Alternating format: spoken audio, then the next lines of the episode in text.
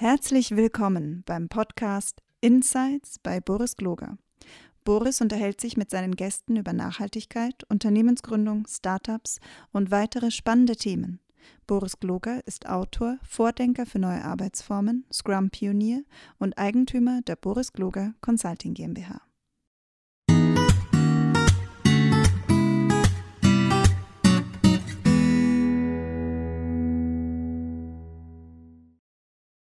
Hallo und herzlich willkommen. Ich bin Boris Gloger und danke, dass ihr wieder zuhört bei unserem Podcast, in dem ich mich mit ganz interessanten Menschen beschäftige und mit ihnen äh, unterhalte. Heute mit Dr. Ähm, Dina, ne? nicht Diana, sondern Dina, Dina Barbian, ähm, Frau Barbian, äh, Frau Dr. Barbian. Ähm, wer sind Sie denn so und ähm, was machen Sie denn im Thema Nachhaltigkeit? Ja, hallo und danke, dass Sie mich eingeladen haben. Das freut mich sehr. Und äh, ja, ich leite das Institut für Nachhaltigkeit in Nürnberg und das Institut gibt es schon seit 2012. Wir sind auf ganz verschiedenen Feldern unterwegs. Wir sind eine Ausgründung von der Universität Erlangen-Nürnberg und äh, sind aus dem Ge Gedanken heraus entstanden, dass wir ja alle eine Verantwortung für zukünftige Generationen haben und auch für unseren Planeten Erde. Und das war so der Grund, dass wir das Institut, ähm, halt, dass das Institut entstanden ist. Was machen wir? Wir schreiben Nachhaltigkeitsberichte, wir machen Ökobilanzierungen nach der ISO 14044 und auch FSC-Zertifizierungen. Und ich selbst bin Wirtschaftsingenieurin, ähm, habe nach dem Studium zweieinhalb Jahre im Bereich Umweltmanagement gearbeitet, habe selbst ähm, Umweltmanagement-Handbücher ähm, geschrieben nach EMAS und nach der ISO 14001. Ähm, ich habe dann nach dieser kurzen Zeit der Berufserfahrung entschieden, doch wieder zurück an die Universität zu gehen. Das hatte ich sehr vermisst und deswegen habe ich dann nochmal eine Doktorarbeit geschrieben im Bereich Nachhaltigkeitsökonomie am Lehrstuhl für Volkswirtschaftslehre. Und das war in den 90er Jahren und äh, das war eine von den ersten ähm, Doktorarbeiten in Deutschland, die überhaupt äh, im Bereich Nachhaltigkeitsökonomie entstanden sind. Und äh, seitdem versuche ich halt die Nachhaltigkeit unter die Leute zu bringen über mhm. Vorlesungen. Wir haben ja auch Vorlesungen, wir haben eigene kre kreierte Vorlesungen. Zum Beispiel die Vorlesung Nationale Nachhaltigkeitsstrategien entstand am Institut für Nachhaltigkeit, aber auch die Vorlesung Digitalisierung und Nachhaltigkeit ist von uns kreiert und ähm, wird an der Technischen Hochschule in Nürnberg auch gelehrt für Informatikstudierende, Wirtschaftsinformatik und Medienstudierende. Und ähm, ja, darüber sind wir natürlich ganz äh, glücklich das ist, das ist ein Wahnsinnsspektrum. Ähm, als Sie gerade die 90er Jahre äh, erlebt haben, äh, äh, erlebt haben, äh, erwähnt haben, ist mir wieder eingefallen, dass ich Ende der 80er Jahre auf, äh, in Sandos auf der Brücke gestanden habe gegen, ähm, gegen äh, nicht in Sandos, auf dem Rhein auf der Brücke gestanden habe gegen die Sandos-Katastrophe damals ähm, oh ja. demonstriert habe als Greenpeaceler und dachte, Später dann hat sich das irgendwie ver verloren. Was ist denn der Unterschied zwischen der Diskussion in der Nachhaltigkeit in den 90er Jahre und heute? Hat, da muss sich ja was verändert haben, oder? Ja, also es hat sich schon viel verändert. Wir haben jetzt ähm, heute haben wir ganz viele sogenannte blaue Ökologen. Also das heißt so traditionelle, wie zum Beispiel äh, der, der Kretschmann, der Ministerpräsident in ähm, Baden-Württemberg, der ja eher so konservativ ist, aber trotzdem ökologisch orientiert ist. Und es gibt ganz viele äh, von dieser Sorte, die halt eben aus diesem traditionellen ähm, Managementgeschäft eben erkennen, dass unser Wirtschaften in eine Einbahnstraße geht, dass wir jetzt auch schauen müssen, dass wir halt eben in Richtung zirkuläre Wertschöpfung denken müssen ähm, und auch in Richtung äh, mehr Nachhaltigkeit in Unternehmen, dass wir die, die Rohstoffe, die Ressourcen, von denen wir ja auch abhängen als Menschen und auch als Unternehmer, Unternehmerinnen, dass wir die auch schützen. Und da gibt es ganz viele, die eben aus dem konservativen Bereich kommen und das erkannt haben. Und in den 90er Jahren, das waren äh, mehr äh, sehr grün angehauchte Menschen, also die ähm, eben sehr, sehr stark die Umwelt geliebt haben und ähm, denen eben dieser Profitgedanke, die Wirtschaftlichkeit ähm, nicht wichtig war. ähm, sondern eher so das ökologisch-soziale. Ähm, aber damit kann man nun mal kein Geld verdienen. Und das ist halt das, was sich jetzt verändert hat, dass man zu diesem äh, sozialökologischen Denken halt noch die Wirtschaftlichkeit ähm, mit dazu nimmt. Also, und das sind ja dann die drei Säulen der Nachhaltigkeit. Mhm. Und die, und die, ich meine, Sie haben dann äh, schon das, das, das, das Themenkreis eigentlich schon klar umrissen, dass Nachhaltigkeit und Wirtschaftlichkeit und Ökologie irgendwie zusammengedacht werden muss. Und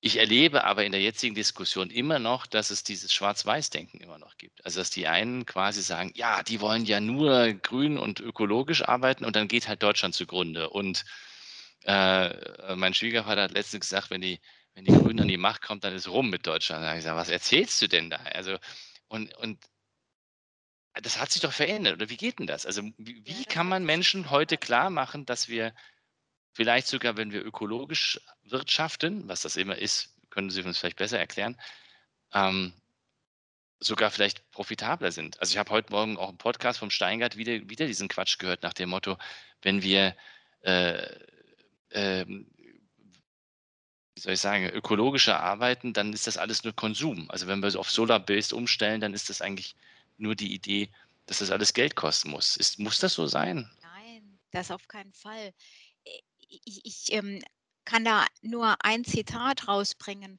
Das ist auch, ähm, das kann man eigentlich überall anwenden. Und zwar, ähm, wir, wir werden uns nur noch biologisch ernähren, beziehungsweise nur noch halt eben mit kontrolliert biologischen mit, äh, Lebensmitteln oder gar nicht mehr. Weil es ist ja so, äh, so wie wir jetzt wirtschaften, bewegen wir uns in eine Sackgasse, weil wir halt nur lineare Wertschöpfungsketten haben. Das heißt, wir holen was aus der Erde raus, transformieren das, also machen Produkte draus, es entstehen Abfälle und Emissionen und dann werfen wir ja den Müll wieder zurück äh, in die Erde. Es wird ja nur 8,6 Prozent von allen Stoffen, die wir bisher produziert haben, recycelt. Also laut Circularity Gap Report 2021. Und, und das eben global. Und das heißt, wir beuten ja die Erde aus. Das heißt, wenn wir so weitermachen, gerade für die Rohstoffe, die halt nicht recycelbar sind, die äh, sind endlich. Das heißt, wir werden Rohstoffknappheiten haben, Engpässe, die wir ja sowieso jetzt schon haben, gerade in der Halbleiterindustrie, in der Chipindustrie, äh, mussten ja Produktionsstraßen in Deutschland in der Automobilindustrie stillstehen. Und das ist die Konsequenz dessen, dass wir halt eben abhängig sind von einer Sache. Das heißt, würden wir mehr zirkuläre Wertschöpfungskreisläufe haben und Modelle, dann würden wir eben aus dieser Abhängigkeit, aus dieser Einbahnstraße, dass wir von irgendwo eben die Sachen herbekommen müssen, würden wir eben wegkommen und würden halt uns ein bisschen auch den Stress nehmen. Und ähm, die, die, wir hier in, in der reicheren Gegend der Erde, das ist also vornehmlich in der nördlichen Hemisphäre, wir denken immer, dass wir alles kaufen können. Für uns ist alles möglich. Wir können überall hinfliegen, wir können alles machen, wir haben Geld, wir können uns alles kaufen. Es ist alles möglich. Man kann sich ein Strümpfe aus China bestellen, äh, Fleisch aus Brasilien, Wein aus Australien. Das ist für uns möglich. Ähm, aber dass wir drüber nachdenken, was wir verursachen, ähm, so, so, weit sind wir gar nicht. Aber dass das jetzt, sagen wir mal, für jeden Menschen auf der Erde nicht möglich ist, dass wir immer und überall sein können und auch konsumieren können, so wie wir wollen, das ist fast unmöglich, weil unsere Erde einfach nicht diese Kapazitäten von der Biologie her hergibt, weil wir leben nun mal auf einem begrenzten Planeten. Und ja, da, darüber muss man eben nachdenken. Und um das alles ein bisschen zu ähm, entzerren und zu entschärfen, äh, heißt es, dass man nochmal zurückgeht zu der, der lokalen Denkweise und zu Kreisläufen. Das ist übrigens äh, nicht nur von den Nachhaltigkeitstheoretikern gefordert, sondern auch zum Beispiel das Zukunftsinstitut, ähm, das Hawks-Institut, also diese zukunftsforschenden die äh, fordern das ja auch schon sehr, sehr länger, dass man zurückgeht eben zu den Regionen. Das heißt, ähm, Reklokalisierung, genau, also es ist eine neue Wortkreation, Reklokalisierung. Das heißt von der, ja, von der Globalisierung zur Lokalisierung. Und das heißt, dass man alles in der Nähe hat. Und das ist ja auch, sagen wir mal, Berlin als ähm, Fußgängerstadt hat ja auch gesagt, sie wollen den Fußverkehr priorisieren, es soll alles in der Nähe sein.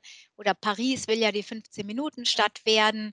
das ist ja auch nochmal so eine Entwicklung, dass alles zu Fuß innerhalb von 15 Minuten erreichbar ist. Also diese äh, Versorgungs, die ähm, für, für die Aufrechterhaltung der eigenen Versorgung. Das heißt also Lebensmittel, Apotheker, Arzt, äh, Drogeriemarkt, das soll alles in Fußnähe sein und zwar innerhalb von 15 Minuten erreichbar. Also es macht ja ganz, äh, wirft ja ganz viele Fragen auf. Was ich mich dann immer frage, kriegen wir dann wieder solche Städte, in denen das Handwerk wieder in der Stadt ist und in der kleine Gewerbetreibenden in der Stadt ist? Oder ist es so eine Frage, die ich mir dann stelle? Oder Sie haben gerade die, die Socke aus, aus, aus China erwähnt. Ähm, und dann kommt ja sofort der Spruch, naja, die kostet dann keine Ahnung, ich sage jetzt irgendeinen blödsinnigen Preis, die kostet ja von mir 10 Euro aus, aus China. Genau. Oder, und dann kostet sie halt, wenn man sie hier um die Ecke kaufen würde und hier produzieren will, kostet halt dann 25 Euro. Muss das denn so sein? Also das ist ja immer diese, dieses Ja, das ist halt eben die Frage mit dem Preismechanismus. Und wir werden ja geleitet, Angebot und Nachfrage. Ja, das stimmt schon. Der Preis ist ja ein Anreiz, etwas zu kaufen oder nicht zu kaufen, ja.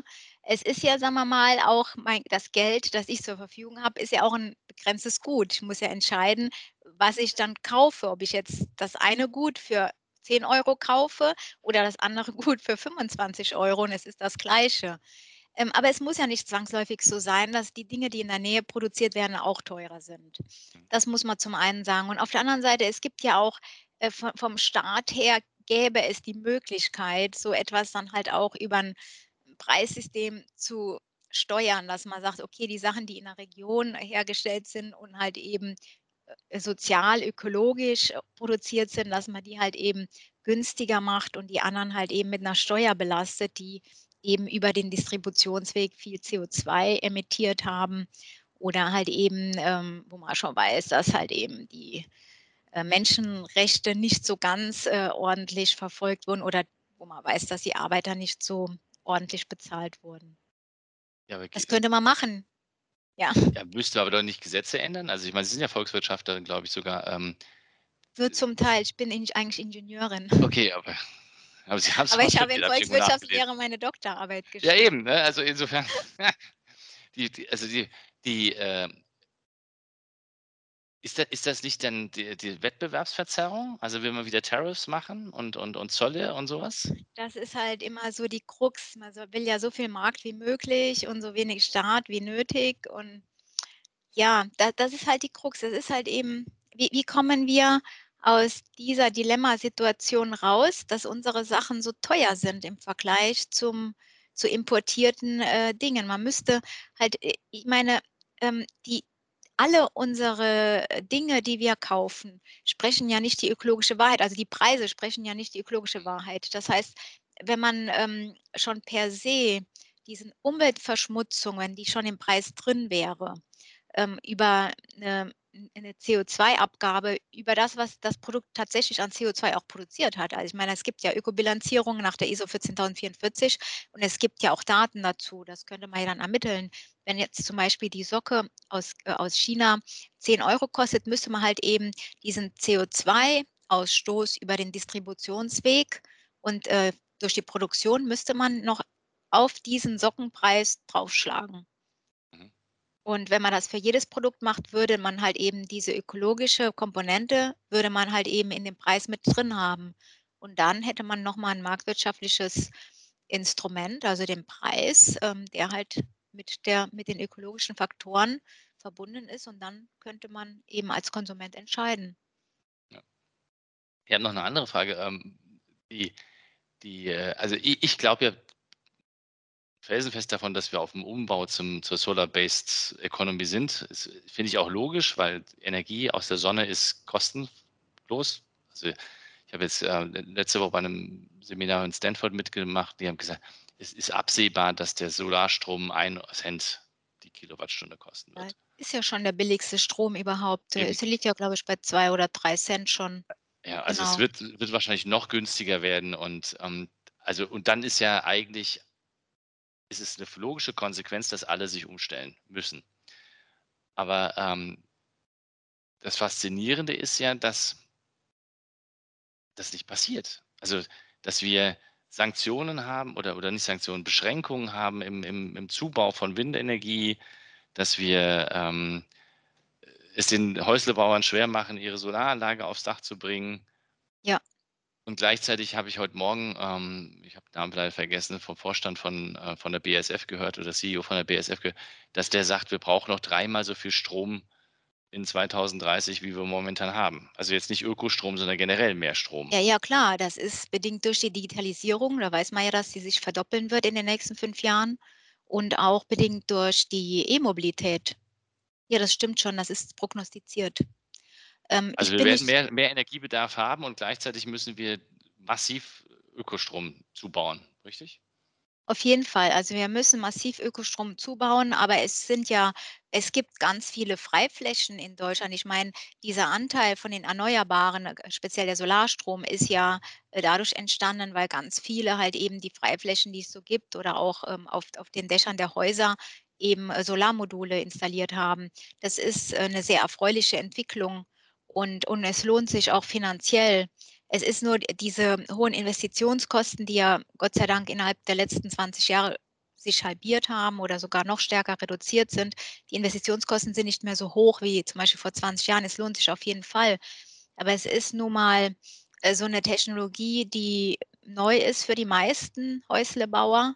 Und ähm, da bräuchte man noch mehr Aufklärung. Aber es gibt ja auch ganz viele Vereine, ganz viele NGOs, die auch aufklären. Ähm, ich bin übrigens ähm, schon auch ein Fan von Windstrom, aber Windstrom ist immer nach wie vor noch ein teurer Strom. Und ich bin kein so großer Fan von diesen großen, massiven Windmasten, weil es gibt auch äh, schlauere äh, Lösungen mit kleineren und, und viel leichteren Anlagen, auch für ähm, Privatgrundstücke und auch Lösungen gibt es so entlang von den Autobahnen, wo ja sowieso schon künstlicher Wind ähm, entstanden ist in der Mitte von den Autobahnen. Da gibt es zum Beispiel von einem türkischen Studenten auch eine Lösung, die unter Twitter und unter LinkedIn auch ähm, vor einigen Jahren eben sichtbar war und jetzt gar nicht mehr so parat ist. Also ich finde, das sollte, man sollte diese kleinen, also Windkraft sollte man über kleine Windkraftanlagen erstellen, dass man auch den leichten Wind eben diese Windbewegung gewinnen kann. Aber ähm, für mich heißt es, die Solarenergie ist die einzig wahre Energiequelle. Die Sonne scheint halt an manchen Stellen der Erde sehr stark. Bei uns pro Jahr gibt es, glaube ich, nur, nur in Anführungsstriche 1000 Sonnenstunden. Aber das müsste man auch erst, ähm, das, das müssen wir ja auch erst ernten. Ja, nee, und vor allem ist ja die, die Masse an, an, an, an Energie, die da auf die Erde prallt, gigantisch hoch. Also also auf jeden wir, Fall, auf jeden wir haben Fall. kein Energieproblem, wir brauchen Nein, wir haben kein Energieproblem. Es würde ja, glaube ich, nur 6% der Erdfläche reicht, um die ganze Erdbevölkerung zu, ähm, mit Energie zu versorgen. Es war ja auch so die Vision von dem Desertec-Projekt vor fünf oder sechs Jahren, Mhm. äh, das ja leider gescheitert ist. Ähm, man wollte ja den Sahara, äh, von der Sahara wollte man halt eben den Solarstrom halt zu uns in den Norden bringen. Es ist gescheitert an an mehreren Stellen leider. Aber ähm, auch wir hier in Deutschland haben ja auch genügend Sonnenstunden. Es gibt da noch ganz viele Freiflächen und ich bin auch ein Fan von Agro-PV. Das heißt, dass Mhm. man ähm, dort, wo jetzt Landwirtschaft betrieben wird, dass man da drüber Solarmodule ähm, baut, die halt ja, den, den Boden dann auch noch schützen können vor zu massiver Sonneneinstrahlung, aber die man vielleicht dann auch bewegen kann, falls es regnet, dass halt eben dann auch der Boden Wasser abbekommt. Und dann hätte man eine doppelte Landnutzungsintensität und würde dann halt eben nicht nur Lebensmittel produzieren, sondern halt eben auch noch Solarenergie äh, ernten. Sie, Sie beschäftigen sich jetzt schon ewig, also Ja, ich beschäftige mich schon ewig, ewig mit damit, also Nachhaltigkeit. 20 Jahre locker, 30 Jahre. Die, warum, warum, warum, warum geht das denn aus, aus Ihrer Sicht nicht so voran, wie das vorangehen könnte? Das ist eine Frage, die ich mir auch schon immer gestellt habe. Das ist so schwierig. Ich weiß nicht, ob das so die Angst vor Veränderung ist. Ähm, also gerade wir Deutschen sind ja sehr, sehr traditionell und konservativ. Aber selbst in den USA geht es ja sehr schleppend. Ähm, die sind ja etwas innovativer, etwas ähm, innovationsfreudiger als wir hier in Deutschland. Aber trotzdem, ich glaube, der Sinn ähm, ist noch nicht so erkannt und äh, von den Regierungen ist es ja auch nicht so erkannt. Und ich kann das nicht verstehen, weil ich sage mir mal, ähm, die globale Durchschnittstemperatur ist ja etwas, was jeder spüren müsste. Äh, selbst ähm, in ähm, Russland ähm, sind die Temperaturen gestiegen. In Grönland hatten sie, glaube ich, dieses Jahr auch, ähm, äh, also plus drei mehr im Durchschnitt im, im, im Sommer, als sie sonst normal gehabt hätten. Und ähm, man, man müsste es doch jetzt eigentlich überall merken. Und dass da so von politischer Seite die Hemmnisse und die Ängste äh, so groß sind, kann ich überhaupt nicht nachvollziehen. Ja, ist es nur Politik oder ist es auch der, der Einzelne? Ist es so, dass der Einzelne einfach nicht, nicht, sich nicht bewegen kann, weil er, weil er zu wenig weiß? Oder, oder ähm, machen ihm die Verhältnisse das Leben zu schwer? Oder was denken Sie? Also da muss man auch ein bisschen das differenziert äh, sehen, weil wir als Gesellschaft, klar, ähm, wir, wir, sind ganz divers. Es gibt ja ganz viele, ähm, mindestens 15 Prozent, die schon sehr ökologisch denken, sehr nachhaltig äh, denken, zum Teil aufs Auto verzichten, nicht mehr fliegen, äh, sich vegetarisch oder vegan ernähren. Da gibt es ja schon einige. Sagen wir mal, ähm, da haben wir ja schon so eine Art von Transformation. Aber es ist auch ich denke mir mal, dass es bei vielen eben diese Angstkomponente vorherrschend ist, dass man nicht weiß, kann ich dann meinen Lebensstil oder meinen Lebensstandard äh, weiterhin so erhalten. Also es ist eine wirtschaftliche Angst, die man mhm. hat, wenn ich jetzt umstelle auf Nachhaltigkeit, weil ja Bio-Lebensmittel sind sehr, sehr teuer. Solaranlage auf dem Dach ist eben teuer. Das kann man sich, kann sich nicht jeder leisten. Aber ich finde, dass es auch speziell bei uns hier in Deutschland ein bisschen politisch kaputt gemacht wird, so diese ähm, diese Freude am nachhaltigen Leben, äh, weil, weil, da immer wieder Ängste geschürt werden. Ja, dass mhm. die, die ähm, Transformation oder Energiewende ist teuer, Mobilitätswende ist teuer und äh, da gehen Arbeitsplätze verloren. Wir halten unserem Kohlestrom fest, das haben wir hier. Das ist so, wenn das von der Politik kommt, dann hören die Leute sich das an. Und es ist nun mal so, dass ganz viele halt eben auch äh, so empfänglich sind oder sich auch leiten lassen durch eine politische Meinung, die halt vorherrschend ist. Ja, es ist das, das Narrativ, ist halt das, das er ständig erzählt. Nicht? Das ist ein ständige Narrativ. Aber vielleicht können wir ja ein bisschen was tun, damit dieses Narrativ sich ähm, vielleicht abbaut löst. bei denen. Genau, genau. Genau, weil uns hören ja ein paar zu. Ist das denn so, dass es teuer ist? Also das ist ja, ich glaube das ja nicht. Also ja, Sie haben zum Beispiel gesagt, dass die Solaranlage am Anfang teuer ist. Das ist schon richtig, aber die Bank finanziert es eh und über fünf ja. bis zehn Jahre ist das Ding bezahlt und verdient nur noch Geld. Es stimmt nee, ja das nicht. stimmt. Also die, die Solaranlage, die amortisiert sich schon nach fünf bis sieben Jahren spätestens. Auf jeden Fall. Und es ist ja, äh, durch die Einspeiseverordnung bekommen wir ja auch ein bisschen was zurück. Aber es ist so, die Solaranlage an sich ist ja nicht mehr so teuer wie früher. Äh, ja, lohnt sich auf jeden Fall. Und es ist ja auch ähm, die, ähm, die, die Effizienz, also pro Quadratmeter kann man viel mehr Energie auch gewinnen, hat sich ja auch verbessert bei den Solarmodulen. Also man hat sozusagen doppelten Gewinn, äh, wenn man sich eine Solaranlage aufs Dach stellt, wenn man dann halt eben auf der gleichen Fläche auch mehr Energie äh, gewinnen kann.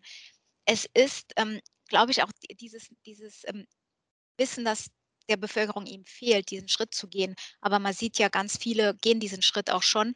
Und es gibt ja auch Kommunen, zum Beispiel die Stadt Erlangen, die auch die Anreize dafür schafft, ähm, die selber eine Beratung macht, aber auch ähm, ähm, eine Vergütung äh, gibt, also auch einen Zuschuss gibt, so, sodass es noch einfacher ist, halt eben sich eine Solaranlage aufs Dach zu setzen.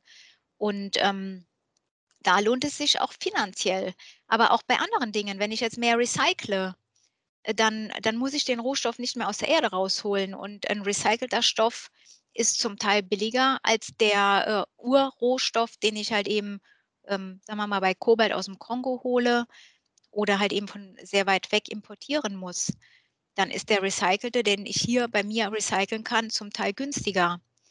Und ähm, auch der Aspekt, dass ähm, wir vielleicht Rohstoffengpässe haben können, kostet die Wirtschaft ja auch wenn eine ja. Produktionsstraße stehen bleibt, das kostet, jeden Tag kostet das Millionen, ähm, je nachdem, wie groß äh, eine Firma ist. Und insofern ähm, sparen wir Geld, wenn wir mehr nachhaltiger denken.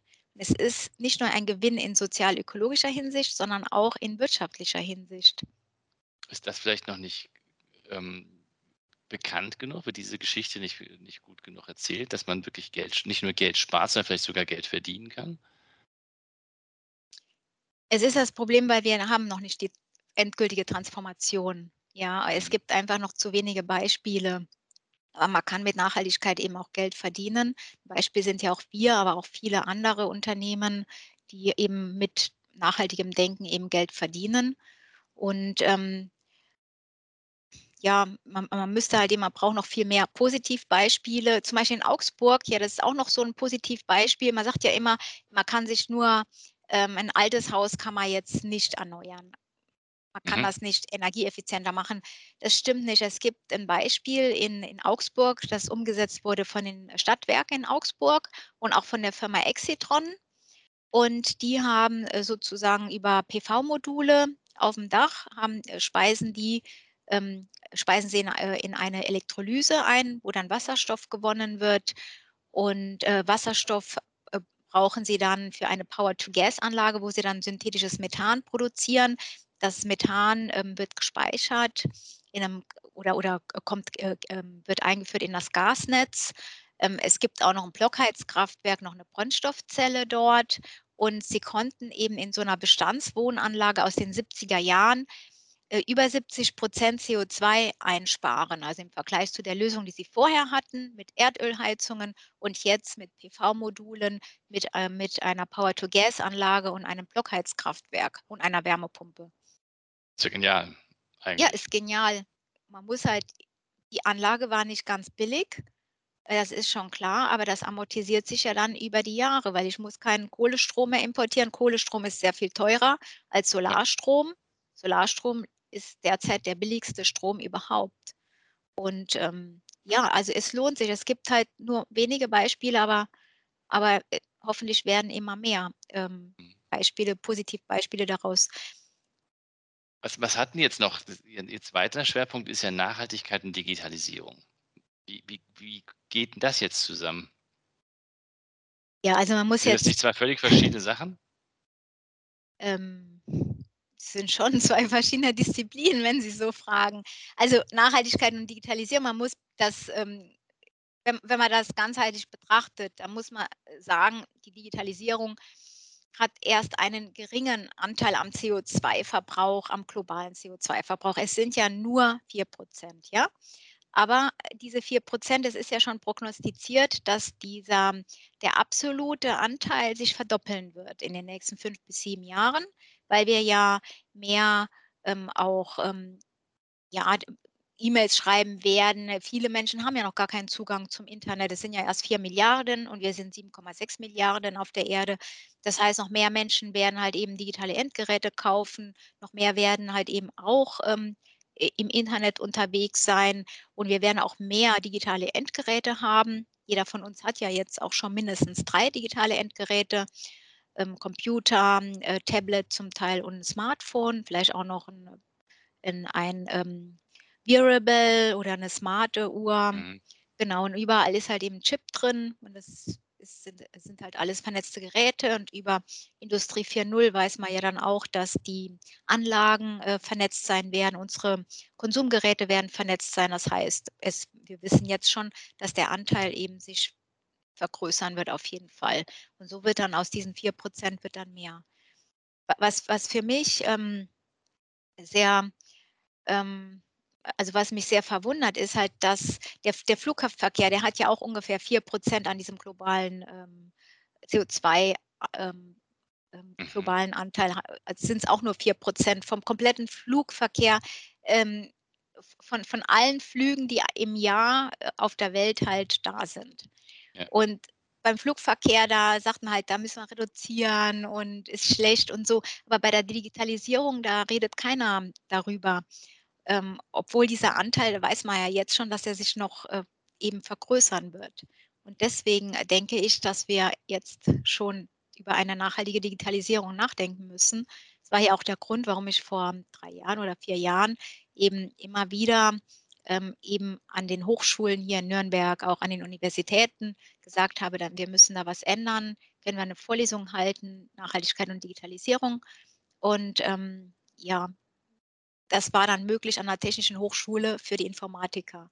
Was, was erzählen Sie denn Ihren äh, Studenten, Studentinnen dort? Also ist das eher, äh, äh, ich meine, wie man rationaler Chips herstellt oder, oder dass sie weniger Strom verbrauchen oder, oder was ist so ein Thema für Nachhaltigkeit in der Digitalisierung? Ja, also zunächst einmal, wenn man an den Herausforderungen ansetzt, es ist ja so, dass sie einen erhöhten Energieverbrauch haben durch eine, eine zunehmende Digitalisierung, aber auch der Rohstoffverbrauch ist ja auch nicht vernachlässigbar, weil äh, immer wenn ich Waren von A nach B ähm, transferiere, dann entstehen Emissionen. Also vor allen Dingen Energie und ähm, halt eben CO2-Emissionen.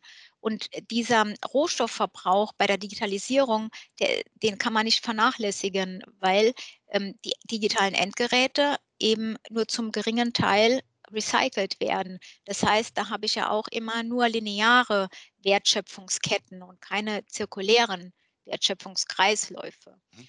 Und, und das heißt ja dann, dass wenn ich eben in der Digitalisierung äh, ganz also ganz oft meine digitalen Endgeräte auch äh, wechsle, dann habe ich auch einen erhöhten Rohstoffverbrauch. Und das ist halt, ähm, das sind eben die zwei Herausforderungen. Die dritte Herausforderung ist aber noch, äh, dass vom Markt her es gewollt ist, dass wir unsere Endgeräte oft wechseln oder immer wieder neue Software auf unser Smartphone drauf spielen. Also das ist ein Phänomen, das nennt sich geplante Obsoleszenz. Also das ist so ein geplanter Verschleiß. Das heißt, ähm, dass Updates nach zwei oder drei Jahren nicht mehr zur Verfügung stehen, dass mein ja. Handy sozusagen künstlich veraltet ist, obwohl die Hardware noch komplett in Ordnung ist, ja. Aber es ist eben aus wirtschaftlichen Gründen, wird halt eben dieser Veralterungsprozess vom marktwirtschaftlich induziert. Und das ist, ich finde das sehr kriminell. Also äh, wenn ich das so sagen darf. Und das ist halt eben dann in der Vorlesung die Aufklärung, einmal darauf zu gucken, dass man langlebige Geräte kauft, dass man halt eben vielleicht modulare Geräte kauft, wie es schon das Fairphone ist oder das Shiftphone in Deutschland. Und, äh, und auch die Aufklärung, dass man eben sparsam äh, mit ähm, mit dem Hochladen oder, oder, mit dem Installieren von Apps ähm, umgehen soll. Oder wenn man alte Apps ähm, eben drauf hat, dass man die auch mal deinstalliert. Und ähm, ja, darum geht es eben in der Vorlesung und und natürlich nachhaltige Programmierung. Die Software hat ja das Potenzial, noch mehr Energie einzusparen. Es ist ja, wenn Sie äh, verschiedene Wetter-Apps haben, kann es sein, dass die eine Wetter-App eben äh, zehnmal so viel Speicherplatz auf Ihrem Smartphone braucht als die andere. Und in der Funktionalität sind die gleich, weil beide zeigen das Wetter und vielleicht noch ein paar andere Features wie zum Beispiel Wolkenbewegung oder äh, die Luftfeuchtigkeit. Und, und das ist halt auch noch zusätzlich das Problem, dass wir nicht wissen, ähm, welche Software jetzt nachhaltig ist. Und da gibt es Gott sei Dank vom Umweltbundesamt jetzt den blauen Engel seit 2019. Da kann man sozusagen auch die ähm, Energieeffizienz von Software kann man halt eben erkennen an dem blauen Engel oder auch Rechenzentren können den blauen Engel haben. Und ähm, da sehen Sie, so langsam kommt da ein bisschen Bewegung in den Bereich nachhaltige Digitalisierung.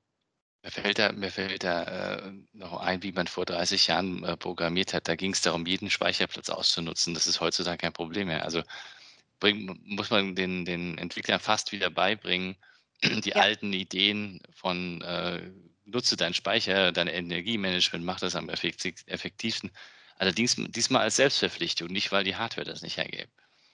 Ja, früher war es halt so, man hatte halt nicht die Möglichkeiten vom Speicherplatz her. Da musste man eben ganz effizient denken. Ich erinnere mich auch noch an die Zeiten von MS Access, so vor circa 20 Jahren oder 15 Jahren.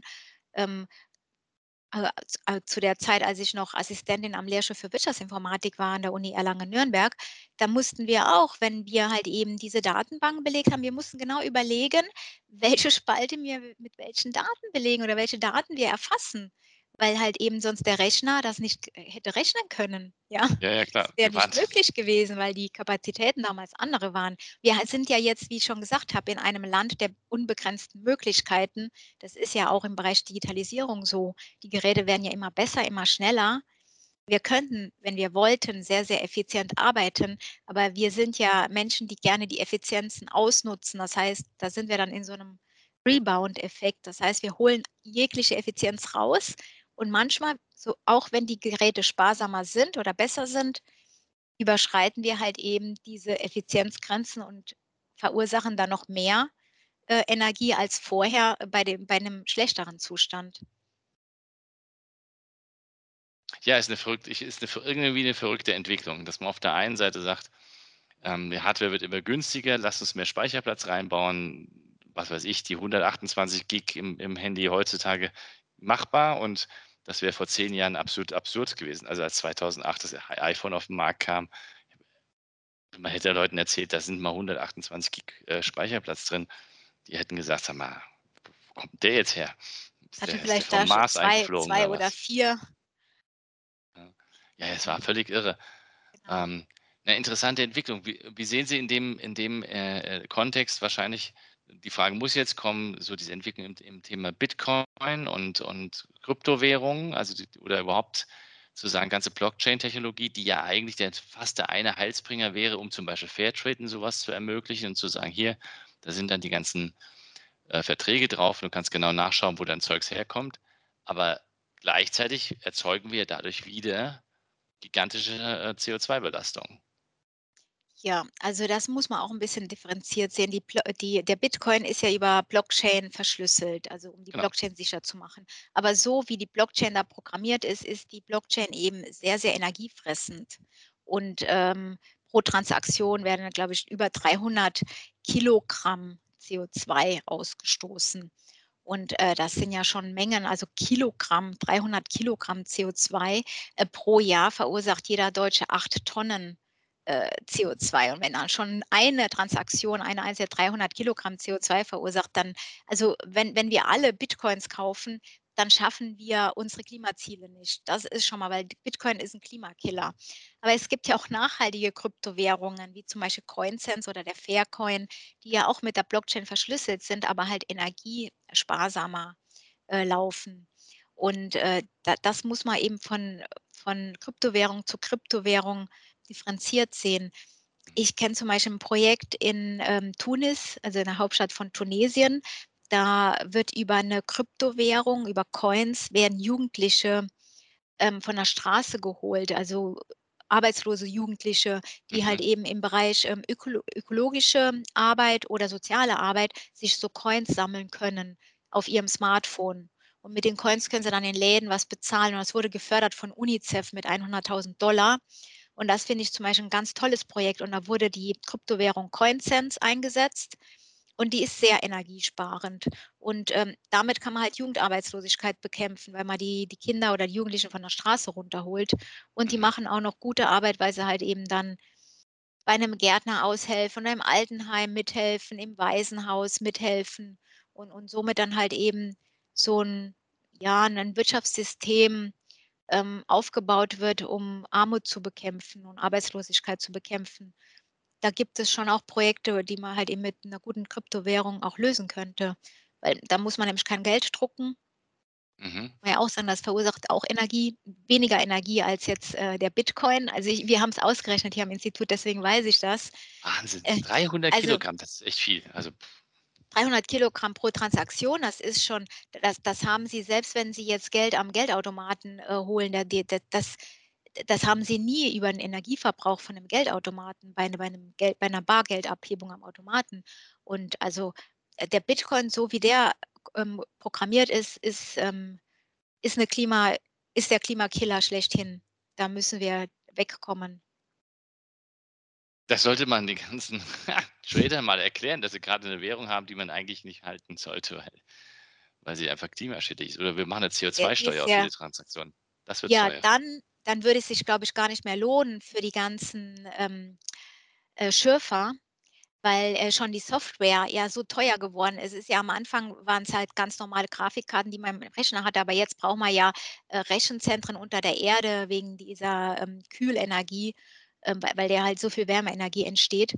Und ähm, da, das würde sich, glaube ich, gar nicht mehr lohnen, weil pro Tag verdient so ein Schürfer jetzt, glaube ich, auch nur ein oder zwei Euro, äh, weil eben diese Hardware so teuer ist, ähm, um e, eben das Rätsel zu lösen oder halt eben um diese Bitcoin-Berechnungen zu machen, weil es ist ja, es wird ja immer ein neues Rätsel gestellt und mhm. äh, die, ähm, der Rechner, der halt eben dann dieses Rätsel gelöst hat oder die Zahl gefunden hat, bekommt ja dann den Zuschlag.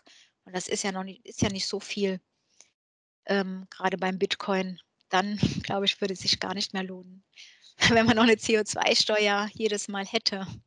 Das sollten wir mal unserem Wirtschaftsminister erklären, dass er eine CO2-Steuer auf dem Bitcoin-Mining äh, machen sollte. Dann wird es ja. heftig. Ja. Was kann denn jetzt aus Ihrer Sicht ähm, zum, vielleicht noch zum Abschluss, weil das mache ich immer ganz Ja. gern bei uns, äh, so ein bisschen was Pragmatisches. Was, was sollte denn aus Ihrer äh, Sicht heraus der Einzelne vielleicht machen, wenn er sich in Richtung zirkulare ähm, Ökonomie schlauer machen will oder da auch was beitragen möchte? Was kann er machen? Kann er Also sie machen? zunächst einmal ähm, beim Konsumieren. Also der erste Schritt ist ja der Nichtkonsum. Also überlegen, brauche ich etwas oder brauche ich es brauche ich es wirklich? Ähm, und, und wenn ich was kaufe, dann langlebige Dinge. Also Dinge, von denen ich weiß, dass ich sie vielleicht mindestens die nächsten zehn Jahre nutzen werde oder ähm, tragen werde. Gerade bei Kleidungsstücken ist es ja so, ich glaube, ein T-Shirt wird innerhalb von einem Jahr nochmal weggeschmissen in Deutschland. Ähm, ja, langlebige äh, Produkte, gerade so bei Möbeln, etwas, was man halt eben fürs ganze Leben sich vielleicht anschafft. Und darauf achten, dass die Dinge äh, se- qualitativ sehr hochwertig sind. Also auch ähm, vom Material her äh, langlebig eben sind. Und ähm, wenn ich etwas mir, wenn mir etwas nicht gefällt oder ich nicht mag, dann vielleicht ähm, zum Secondhand-Shop bringen oder ähm, über ähm, Sharing-Plattformen verkaufen oder weitergeben oder jemanden fragen, ob er was braucht und, und an sich auch schauen, dass man eben etwas suffizienter wird, sparsamer. Und ähm, das kann man machen, ähm, wenn man zirkulär denken will, zum Beispiel beim Ökobauern in der Nähe was bestellen. Bei uns gibt es zum Beispiel die Abo-Kiste oder die Bio-Kiste oder die Hutzelhof-Kiste. Das gibt es mittlerweile fast überall in Deutschland, dass man eben regional kauft. Damit hat man ja dann die Wertschöpfung in der Region und damit äh, wird halt auch nicht so viel CO2 verursacht über den Distributionsweg. Sich regional, saisonal und ähm, wenn möglich biologisch, also ökologisch ähm, ernährt, Mhm. äh, die Dinge aus der Nähe bezieht, keine Plastikbeutel mitnimmt, also unverpackte Lebensmittel. Und da, das haben wir auch ausgerechnet, es ist besser, unverpackt konventionell einzukaufen als verpackt biologisch. Leider, so ist das, weil die Verpackung halt eben auch schon äh, ganz viel CO2 verursacht. Ähm, selber eben die Verpackung mitnehmen, wenn möglich auch beim Bäcker die Tüte nicht, nicht mitnehmen, sondern sich das in eine Tupperdose oder in einen Beutel reinmachen lässt. Oder wenn man unbedingt ähm, die Tüte halt mitnimmt, dann der Tüte noch ein zweites Leben geben, als Müllbeutel zu Hause, als Biomüllbeutel ähm, halt eben verwenden, dass man generell mit den Dingen, die man eben so um sich hat, ähm, eben sparsam umgeht und die halt eben doppelt oder dreifach nutzt. Mhm. Damit äh, macht man ganz viel in Richtung Zirkularität, aber auch selber schauen, dass man recycelte Produkte kauft, gerade so Papier. Mhm. Ähm, recyceltes Papier ist ja jetzt auch Gott sei Dank weiß. Es ist ja nicht mehr so braun-grau wie früher ähm, und, und ähm, sieht auch schön aus, das weiße recycelte Papier und hat und das weiß, das recycelte Papier verursacht weniger ähm, Emissionen als zum Beispiel das Frischfaserpapier. Mhm. Ähm, darauf ähm, halt eben achten. Wenn ich reise, nicht so weit weg, nicht fliegen, der Energiebereich ist übrigens der Bereich an, an unserem globalen CO2, der den, die, die höchsten, den höchsten Anteil hat, also Energie und Mobilität. Und dann kommt dann auch schon Ernährung, Bauwesen ähm, und, und da im Energiebereich halt eben auch zum Ökostromanbieter wechseln. Ja, ja. Ähm, da gibt es ja ganz viele in Deutschland, äh, Yellow, nein, also Polarstrom fällt mir jetzt gerade ein, aber es gibt auch noch andere äh. Ökostromanbieter. Genau, äh, da kann man halt eben dann die Zirkularität mit reinnehmen.